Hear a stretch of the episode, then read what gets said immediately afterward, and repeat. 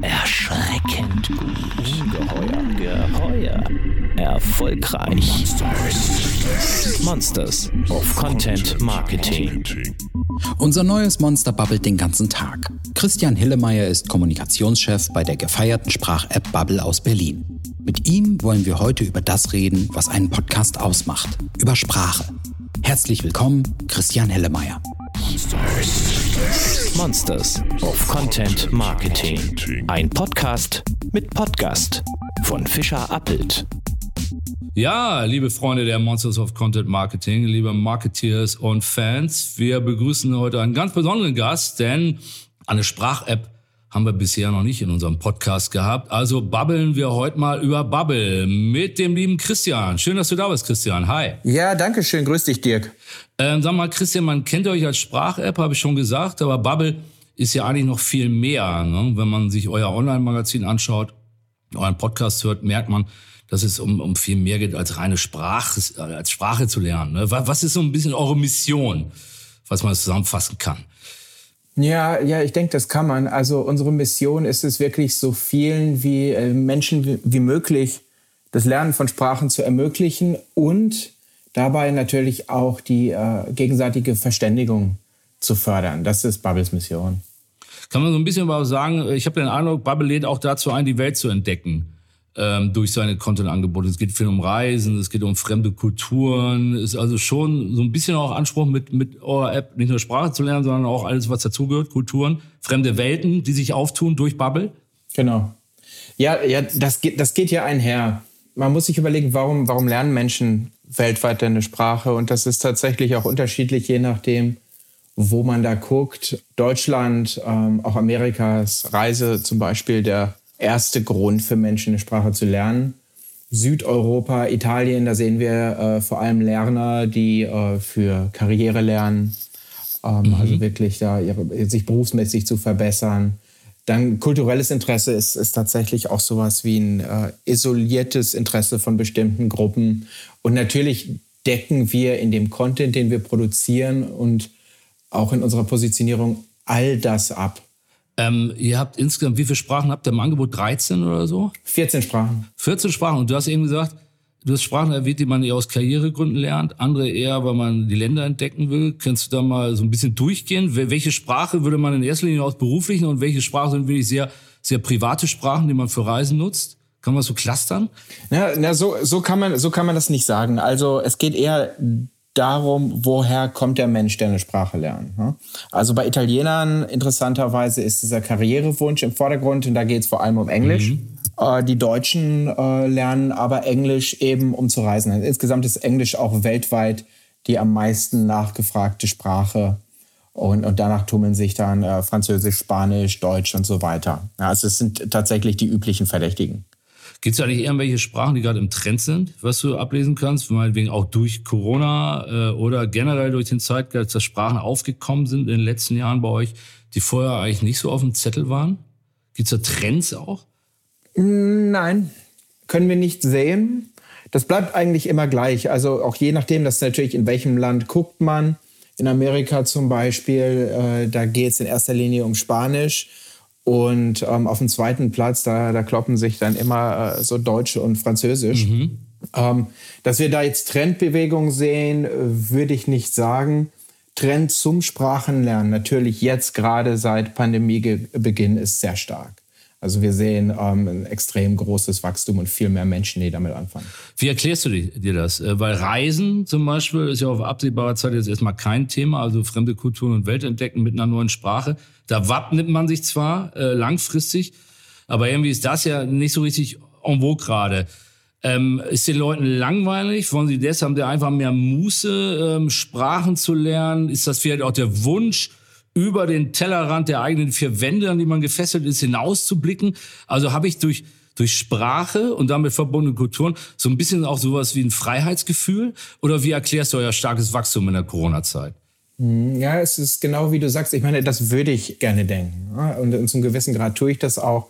Das heißt, es ist ja eine sehr schöne Vorstellung, dass Leute in dieser Zeit, wo wir alle gewissermaßen isoliert sind, sagen, ich investiere jetzt in etwas, in eine Sprache, die ich dann mit anderen auch neuen Menschen sprechen kann. Das ist eine ganz tolle Vorstellung. Ja? Und ich glaube, das ist vielleicht auch so der unterliegende Gedanke. Was wir sehen, ist aber auch eher wie, äh, was, du, was du zuerst gesagt hast, dieses Wappnen für das Ende der Pandemie. Wir haben da ähm, eine relativ große Nutzerumfrage gemacht Anfang dieses Jahres und es kam raus, tatsächlich ist Reise immer noch ungebrochen äh, der größte Trend. Die Leute wollen reisen, wenn das vorbei Sehnsucht, ist. Also Sehnsüchte schon mal, werden da ja verbinden sich. Ja, und auch vielleicht schon mal Richtung Reisebranche. Wir sind so eine Art Frühwarnantenne für, für das, was dann da kommt. Und die Leute wollen das und die strengen sich an. Und warum, warum jetzt gerade? Es ist natürlich, dass die, die Menschen haben mehr Zeit ähm, und natürlich auch, man muss sich das vorstellen, man sieht das auch an Fitness-Trackern, äh, Peloton und so weiter. Die Menschen müssen notgedrungen ausweichen auf digitale Optionen. Das heißt, auf eine Sprachlern-App oder was wir jetzt ja auch anbieten, das ist wirklich Sprachkurse in Gruppen mit, äh, mit echten Lehrern per äh, Videostream auf, auf um Home Fitness und so weiter. Und wir denken, dass das eine ganz wichtige Entwicklung für uns ist, weil viele, die da Berührungsängste hatten und dachten, ah, okay, das kann nicht funktionieren, auch Beispiel Homeoffice mhm. ja, oder, oder äh, dienstliches Reisen für Meetings mal nach London fliegen oder so oder nach New York. Nein, das, das kann man nicht ersetzen, das kann man nicht per Zoom machen. Doch, das geht. Und ein Sprachkurs geht. Und ein Peloton funktioniert. Ähm, wir glauben, dass die Menschen Berührungsängste abgebaut haben, dass sie es versucht haben und darauf wollte ich doch schon immer mal machen. Jetzt habe ich Zeit und sehen jetzt, oh, das funktioniert. Das ist ja toll. Und äh, die bleiben nicht nur dabei und sind aktiver. Übrigens auch, wir sehen das in den Kohorten von Nutzern, die während der Pandemie ähm, angefangen haben zu lernen. Die sind sogar aktiver als Nutzende, die vorher angefangen haben im Durchschnitt.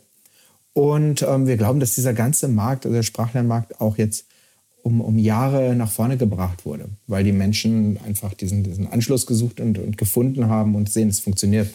Ist das auch so ein Hang zur Selbstoptimierung in den eigenen vier Wänden? Klar. Da gehen Peloton und, und, und äh, Bubble ja in die gleiche Richtung dann quasi, ja. Ich gehe ich geh aus der Krise raus als besserer Mensch sozusagen, ja, in vielerlei Hinsicht. Ja. Möglicherweise, ja. Ja, ja, ja. Also gerade in den USA sehen wir natürlich einen sehr starken Self-Improvement-Trend. Es ist da, ich glaube, das ist, ist uns da so ein bisschen voraus. Aber auch Europa kommt jetzt dahin. Und natürlich, das ist ja das Schöne. Um, ähm, äh, Sprachenlernen mit Bubble, das macht Spaß. Das ist zugänglich, vielleicht auch zugänglicher als ein Sprachkurs an der Volkshochschule oder so. Es ist ja auch ein Safe Space. Und wenn man dann noch was, trotz des Spaßes, möchte ich fast schon so sagen, mitnehmen kann, was man anwenden kann, was einen weiterbringt, was einem auch natürlich bestimmte Perspektiven öffnet, die man, die man selbst vorher noch nicht hatte, dann ist es eine, eine tolle Sache. Also das nehmen die Leute gerne mit.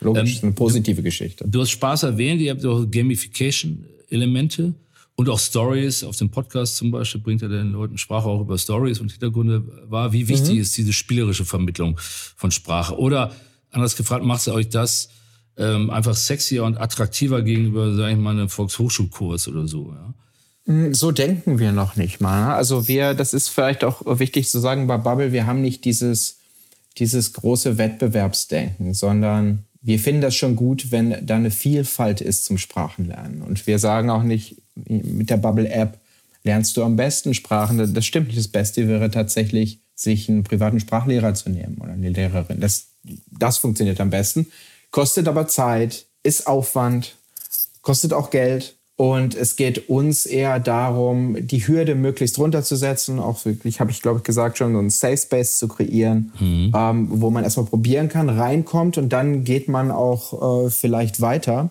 Und diese Gamification oder wir nennen es auch Game Mechanics oder Game Psychologie, da geht es eher darum, wie kann man Sprachenlernen im digitalen denn neu interpretieren geht uns jetzt nicht darum zu sagen, wir erfinden das neu, weil Sprachwissenschaft, das ist uralt, es ist wahnsinnig gut erforscht. Mhm. Aber es geht dann darum, diese Forschung zu nehmen und zu sagen, wie übersetzen wir das ins Digitale? Wie verhalten sich Leute anders, wenn die hinter dem Bildschirm setzen oder hinter, hinter dem Smartphone? Und wie lang müssen die Lessons sein? Wie müssen die aufgebaut sein? Wie unterhaltsam müssen die sein? Und was für Mechanismen können wir benutzen, um damit die Nutzenden zurückkommen, ähm, ein gewisses Belohnungsgefühl haben und so weiter. uns ist es wichtig zu sagen, das ist kein Spiel. Das, das ist wirklich alles fundierte Sprachwissenschaft. Das wird aufgelockert für die Usability. Aber ähm, ein Spiel ist ja, hat ja immer so was Selbstreferenzielles.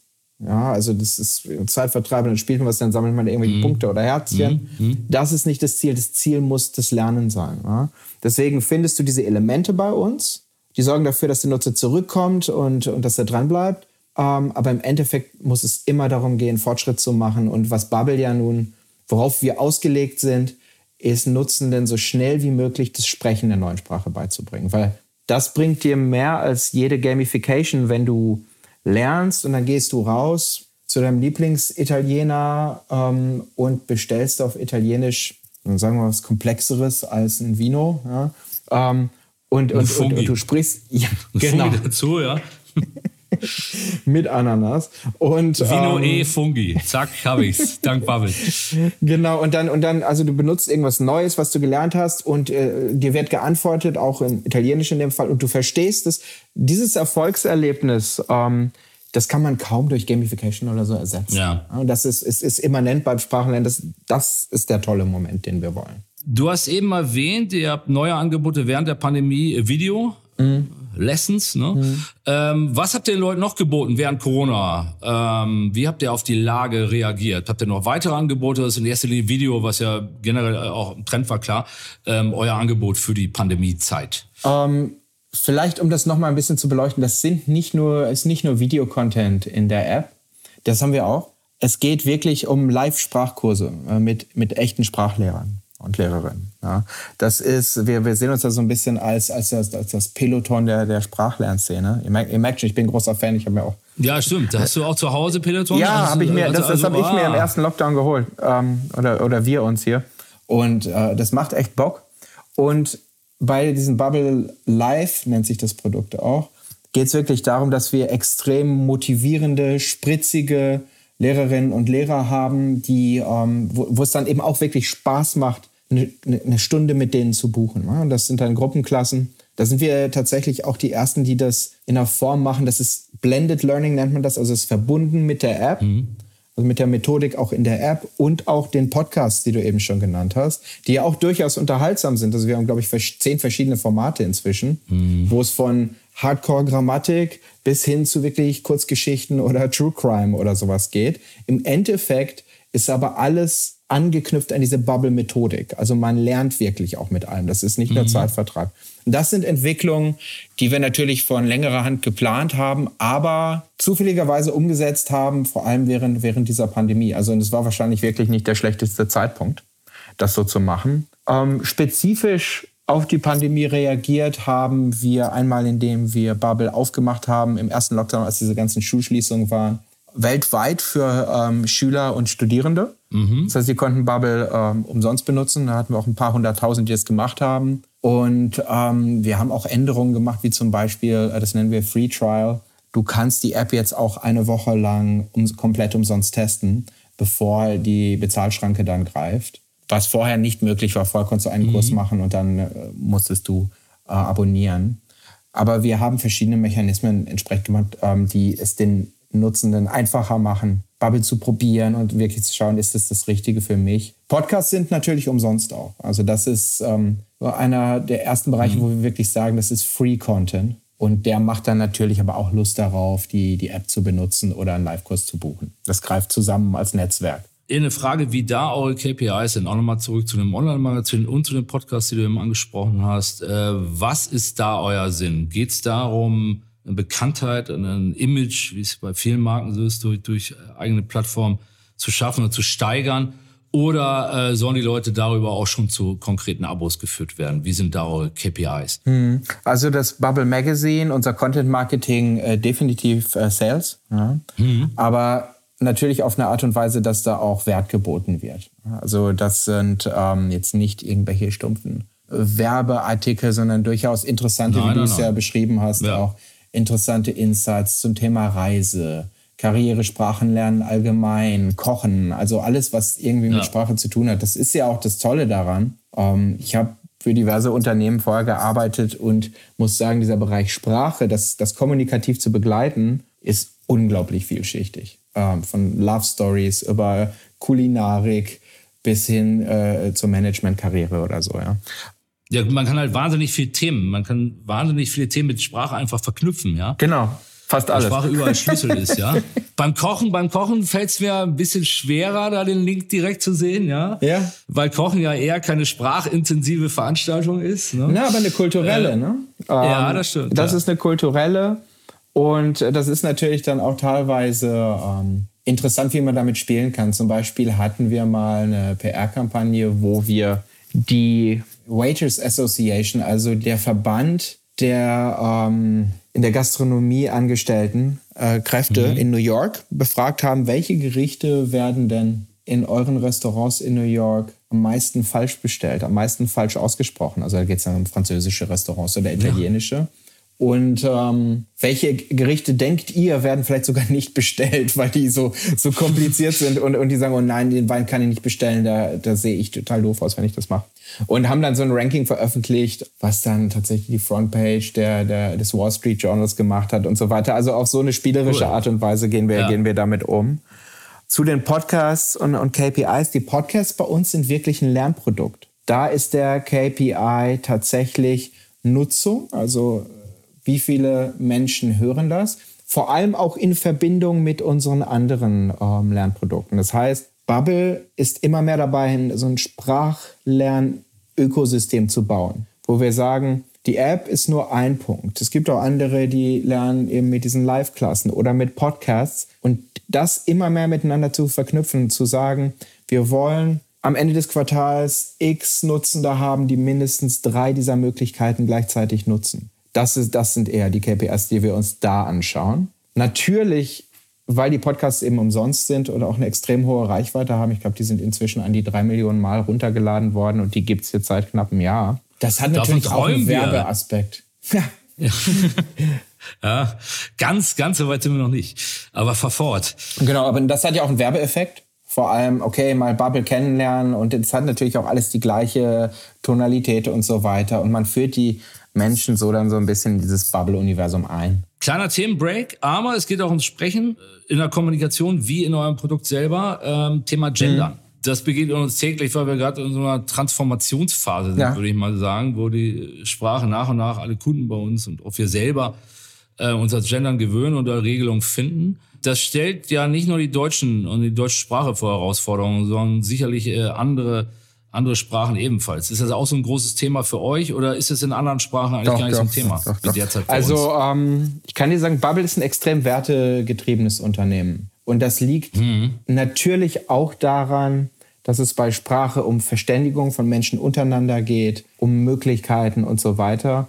Das heißt, unsere Mitarbeitenden, die fordern das auch sehr stark ein, dass wir da, wie nennt man das, einmal nach intern so ein Spirit von Belonging auch erzeugen für alle und nach außen ähm, uns auch für Diversität einsetzen. Von daher äh, Gendern absolut ein Thema, machen wir, machen wir auch in den Kursen und es geht sogar noch weiter. Also wir hatten da schon immer so, so wir hatten ein paar Mal so Mini-Shitstorms, weil ähm, in unserer App kommt ähm, Queerness vor ähm, da werden Tipps gegeben, wie man ähm, genderneutraler spricht, wenn man jetzt zum Beispiel äh, Dänisch mhm. lernt und so weiter. Das heißt, es ist schon relativ progressiv und viele Leute stören sich daran.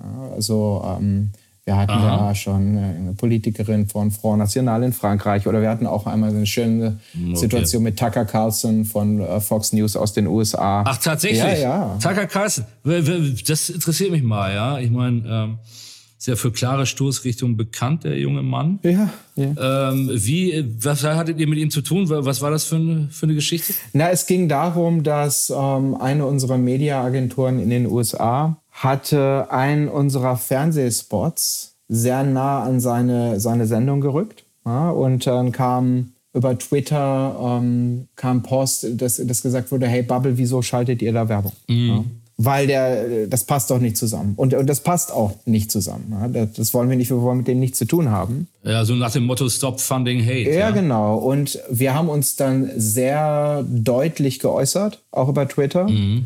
und hatten dann im Endeffekt einen Shitstorm von rechts. Fox News hat sogar ein Pressestatement dazu rausgegeben, weil das so übergekocht ist. Und ähm, wir haben damals äh, das Wort repugnant, also abstoßend verwendet für Tucker Carlson mhm. und sein Showformat. Mhm. Ähm, das kam nicht gut an, aber da ist es uns auch wichtig, Position zu zeigen und, und Szene zu zeigen, genau wie beim Gendern. Ja, du, man merkt es ja auch in deiner Aussprache, du sprichst von Nutzenden, ja, ein Wort, das wir bis vor kurzem auch noch nicht. Ja, ich, ich, arbeite, ich arbeite da noch an mir, ja. Also das, das muss ich wirklich sagen.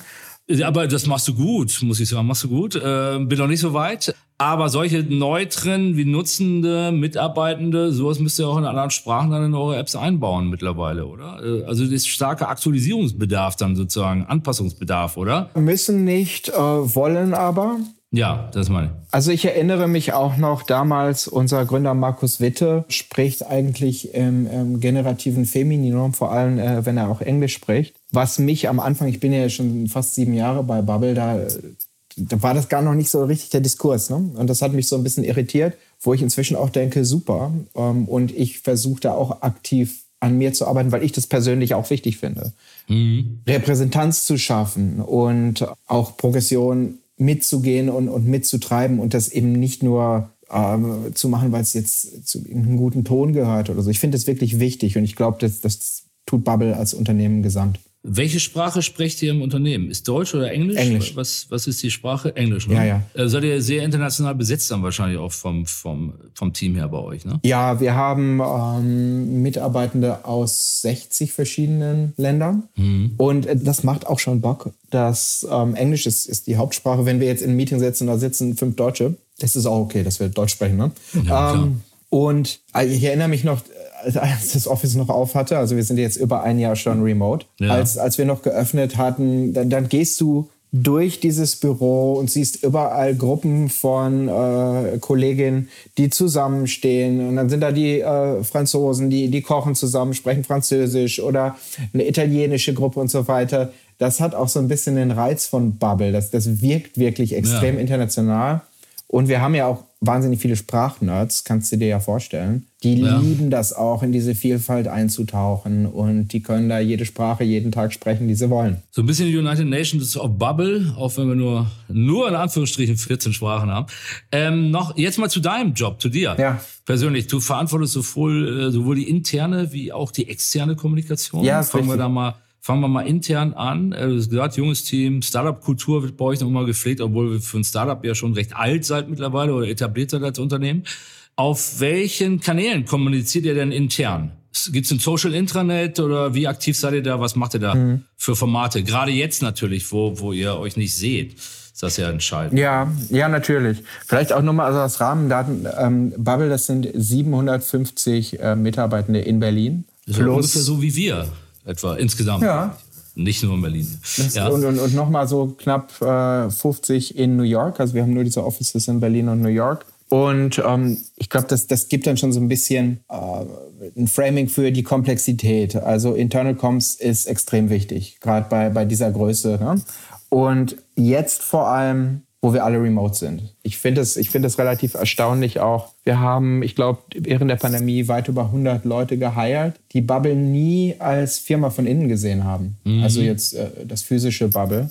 Und wie schafft man es da, so ein Gefühl von Zugehörigkeit zu erzeugen, ähm, ein Gefühl zu geben für die Bubble-Kultur ähm, und von Gemeinschaft? Und da spielt Internal Comms natürlich eine extrem große Rolle. Einerseits was Alignment und so weiter angeht, äh, was Updates angeht. Also gerade in dieser äh, Covid-Situation ging es da auch viel um Sicherheitsgefühl und so weiter. Wir haben Leute, die sind ganz neu in Berlin, irgendwelche ähm, Experts, die gerade hier hingezogen sind, die sprechen kaum Deutsch. Wie erklärt man denen mhm. auch, was passiert jetzt in diesem Land und was können wir dir da empfehlen, wie können wir dir da helfen und so weiter. Das heißt, ähm, das ist zurzeit die Aufgabe von Internal Comms mein Team macht das sehr gut. Ich bin, ich bin sehr stolz auf die. Nutzen tun wir Slack natürlich. Ich glaube, das mhm. fast jeder. Ne? Wir haben kein Intranet, wir haben ein Wiki, das, das nennt sich Confluence. Das ist einerseits ja, natürlich so ein, so ein, so ein mhm. Äh, Content Hub oder so ein Container. Und andererseits wird, er, auch, wird auch wirklich auf Team-Level archiviert und so weiter. Projekte werden gemanagt. Äh, wir haben Videoformate, auch vor allem mit dem CEO, der in bestimmten Abständen äh, Videos für die Company aufnimmt. Also ich glaube, heute nennt man das Vlog, oder? und ähm, ja, gerne. Ja, und ähm, wir machen dann eben auch Live-Formate, also All Hands findet live äh, statt per Zoom und so weiter. Also es ist, ist eigentlich so der ganze Fächer, den wir da aufspannen. Ja. Aus, keine Podcasts, keine internen Podcasts. Ja. Aber ich glaube, die Videos tun es da. Ja, ich, ja, das ist ja schon eine ganze Palette, muss man auch sehen. Ihr, ihr habt eine Größe wie wir etwa, äh, macht da interne Podcasts dann schon Sinn, ja? Äh, weil das, ne, also deswegen würde ich eigentlich eher dabei für noch mal größeren Companies Klar. sehen. Ihr habt ja sehr hohe Werte, glaube ich, gehabt bei der Mitarbeiterbefragung, was Zufriedenheit angeht. Liegt das auch am guten Informationsfluss deiner Meinung nach? Jetzt sagst du natürlich ja, aber das ist schon ein Punkt, der bei euch aber auch sehr wichtig und sehr stark betont wurde, glaube ich auch. Ne? Ja gut, ich meine, ich, ich sag's vor allem im Moment in Abwesenheit von wirklich Bürowänden und dem Gefühl da zu sein, da spielt interne Kommunikation und was das abstrahlt natürlich eine große Rolle bezogen auf die Zufriedenheit von Mitarbeitern und auch das, das Wohlbefinden von Mitarbeitern. Wir haben es tatsächlich geschafft, also wir haben ein Tool, das ist auch ein ganz tolles Tool, das nennt sich äh, Beacon. Das mhm. ist ähm, so ein ongoing Polling, also so eine fortlaufende Survey, ähm, die, an der jeder teilnimmt, beziehungsweise die jeder bekommt per E-Mail einmal in zwei Wochen. Und ähm, das heißt, wir haben Echtzeitdaten, wie zufrieden sind Mitarbeiter mit bestimmten Bereichen ähm, des Unternehmens, ähm, wie geht's denen? Fühlen die sich allein zur Strategie? Ähm, ist deren Homeoffice funktional? Also wirklich die ganze, ganze Palette. Und das wird dann anonymisiert auf Teamlevel ausgespielt. Das heißt, das sind sehr, sehr, sehr tolle Insights darüber, was ist wirklich da los und äh, was passiert im Unternehmen, was die Leute eben auch nicht sagen. Und darauf ähm, können wir natürlich auch reagieren. Was Schönes ist, dass ähm, die Werte durch die letzten zwei Jahre relativ enorm gestiegen sind. Also ähm, da möchte ich schon behaupten, da sind, da sind wir ein bisschen stolz drauf, dass ähm, das Engagement der Mitarbeiter trotz auch Pandemie wirklich ordentlich ist. Das heißt, da ist keine Verschlechterung der Werte da, sondern im Gegenteil. Da seid ihr weiter auf, auf Top-Level durch die Pandemie getragen. Genau, ich meine, Top-Level, was ist Top-Level? Ne? Also das, es geht ja, klar, immer mehr. Aber, aber, aber ja, ähm, natürlich haben wir befürchtet, okay, was macht das? Äh, sehen wir da einen Einbruch? Ähm, wie funktioniert es? Wir waren nicht, nicht vorbereitet auf diese massive Skalierung von, von Remote Work. Ja, wir hatten vorher, wie, ich weiß nicht, wie ihr das macht, aber wir hatten dann auch, wenn du mal Homeoffice machen wolltest, ein, zwei Tage die Woche, ja, kein Thema. Dann musstest du das kurz äh, anmelden ne, bei deinem Line Manager und dann ging das auch. Genau. Aber ja. das ist was ganz anderes, als zu sagen, so, alle 750 jetzt nach Hause und da bleibt ihr jetzt ein Jahr lang das sitzen. Ist, ja? Das ist ähnlich, wobei wir halt nicht alle nach Hause geschickt haben, sondern die Agenturen immer offen ja. waren und sind. Also nicht so nicht so äh, radikal wie bei euch und auch anderen ähm, digitalen Unternehmen, die ja. das beobachten, auch Kunden. Aber zum großen Teil natürlich auch bei uns Homeoffice. Aber dann, wenn man wenn man weiß, man hat das Instrumenten, den Instrumentenset, die ja. Tools dafür, das zu organisieren, dann hat man da von vornherein auch eine gewisse Sicherheit, finde ich. So von der Prozesssicherheit. Die Frage ist dann eher, was bleibt psychologisch oh ja. äh, bei den Leuten hängen. Das ist, glaube ich, eher dann die, die Schwierigkeit. Ne? Und, und das merkt man jetzt auch, finde ich, vor allem in dem wie viel dritte Pseudo-Lockdown, den wir hier gerade erleben in Deutschland? Ja, dritte, dritter, dritter sogenannter. Ja, und ja. Ähm, ich, irgendwann wird man ja mürbe. Also das, das merke ich bei mir ja auch. Und das hilft gerade, ich gucke halt aus dem Fenster, die Sonne scheint, das ist ganz toll. Ähm, wohingegen so ein Regentag mich schon mal emotional richtig aus der Bahn werfen kann inzwischen. Ja. Das Wetter interessiert einen mehr als früher. Ja, weil es sind so kleine Parameter, als, die schon einen ganz großen Einschlag genau. haben, weil wir alle so dünnhäutig geworden sind. Und genau. ähm, ja. Aber wir, hm? wir schweifen ab von deiner Arbeit. Ja. Äh, oder hattest du noch eine Grenze dazu? Ähm, ich würde gerne mal auf die externe Arbeit ja. kommen. Ähm, macht da ein Mensch wie du, der für so ein äh, digitales Unternehmen arbeitet, noch klassische Presse- und Medienarbeit? Klar. Das würde mich mal interessieren. Gehst du ganz normal PR-mäßig vor, pflegst Journalistenkontakte? Was sind deine Key-Medien so, wo du eure Zielgruppe zum Beispiel findest? Das ist eine ganz schwierige Frage. Kann man das so Alle, sagen? Ne? Also das da, wir waren ja eben schon bei dieser Themenvielfalt. Ja, und ähm, ja. deswegen theoretisch alle, ja, weil wir komplett durch alle ähm, Demografiegruppen durchgehen, diverseste Interessengruppen. Da geht es vor allem wirklich um Reichweite. Ich, man findet euch bei Business Insider genauso, wo ich eure Zielgruppe eher vermuten würde, ja, als in der FAZ, was einen dann wahrscheinlich dann auch noch doch irgendwo stolz macht, wenn man da ein längeres Clipping hat, oder? Ja, das sind eher so, würde ich sagen, unsere Corporate, unsere, unsere Business-Geschichten, ja. aber wir haben ja unglaublich starke Lifestyle-PR auch. Ne? Also es geht dann von ja. Vogue über Glamour, Brigitte, GQ, also wirklich die, die ganze Palette, Apothekenumschau, you name it. Wir arbeiten in, es ist tatsächlich relativ klassische Pressearbeit. Wir haben ähm, ein gut ausgestattetes Team. Wir sind in der Kommunikation bei Bubble knapp 15 Leute. Wovon. Das ist aber, das ist dann doch ganz beachtlich, oder? Ja, wovon zehn davon machen PR. Ja. Das ist aber global. Ne? Ähm, ja, klar. Plus Agenturen on the ground in den einzelnen Ländern. Also da ist schon ganz schöner Muscle da. Wir hatten dann aber auch, ich meine, gut, eine, so eine Hygiene-Metric nennen wir das. Das heißt, es ist ja immer das Lustige, das kennt ihr ja, wie, wie misst man den PR-Erfolg, ne? Hm. Und das ist ja immer so ein bisschen Feenstaub. Also, ähm, PRler lassen sich da ja so selten ein bisschen in die Karten gucken, und was macht es wirklich und, und, ja, und ja. so weiter. Aber Reach, also Reichweite, ist natürlich ähm, ein KPI, auf den wir gucken, weil keine Reichweite heißt auch keine Sichtbarkeit. Ja. Und ich glaube, letztes Jahr lagen wir reichweitenartig so um, weltweit so um die 8 Milliarden. Also mhm. das ist mhm. immens. Nur ich, ich, das soll jetzt auch gar nicht also das sind die schönen Statistiken. Jeder Mensch, quasi ja. jeder Mensch hat äh, euch, wer war mit euch in Kontakt, Mehrfach, wenn man das jetzt ne? immer umrechnet. Ja, genau. Und ähm, ja, ja, und äh, das ist einfach auch, natürlich waren es nicht acht Milliarden Menschen, die es gesehen haben. Ja, ist klar. Aber ja. das deckt schon so ein bisschen ab, um diese Reichweiten äh, zu erzeugen, zumindest auf dem Papier, da war wirklich alles dabei. Ja? Also die BBC mehrfach, New York Times äh, und so weiter, die ganz großen. Das sind, das sind natürlich die, wo wir rein wollen. Da geht es um Reichweite einerseits und das andere, und das ist vielleicht auch für euch interessant, wie, wie messen wir denn PR oder den Erfolg von PR? Es geht ganz, ganz viel um, um Messaging und um transportieren wir oder fördern wir bestimmte Brand-Attribute, mhm. ähm, können wir die gezielt steigern, auch mit Pressearbeit.